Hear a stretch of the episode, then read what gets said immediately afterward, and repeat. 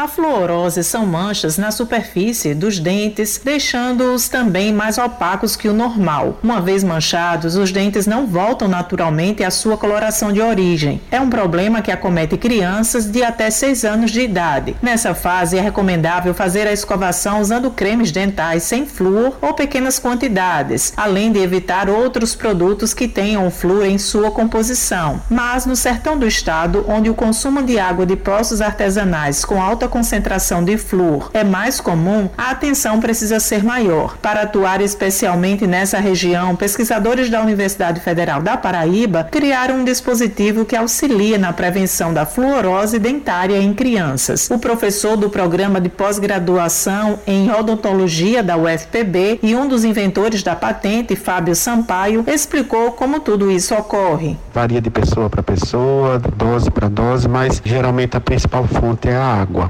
Por isso é importante que todas as pessoas que tenham poços artesianos façam o exame da água, façam análise dessa água para verificar se não tem excesso de flúor, principalmente na região do Alto Sertão da Paraíba. A ideia foi construir um filtro desfluoretador, que é a base de alumínio e bauxita, que são adsorventes de flúor, para que após a água ser filtrada nos métodos normais, ela possa ser também desfluoretada. Ferver a água é importante antes de colocar no filtro de barro, mas as velas do filtro não removem o flúor. Então, o que nós construímos foi um dispositivo para complementar a remoção desses é, elementos químicos, no caso do flúor, e permitir que a água se torne potável. Ele comentou ainda como esse dispositivo funciona. O dispositivo funciona basicamente como uma vela invertida na parte superior do, do, filtro, tem a vela comum e logo na parte de baixo a gente teria a passagem da água nessa em contato com esse absorvente. E o que foi desafiador do ponto de vista técnico foi garantir que toda a água ficasse no mesmo período de tempo em contato com o absorvente. Então foi feito um dispositivo que funciona com um volume de vazão constante para que qualquer quantidade de água colocada na parte de cima do filtro de barro possa ser totalmente desfloretada se houver esse risco. Os testes e o protótipo foram desenvolvidos no Núcleo de Estudos e Pesquisas Interdisciplinares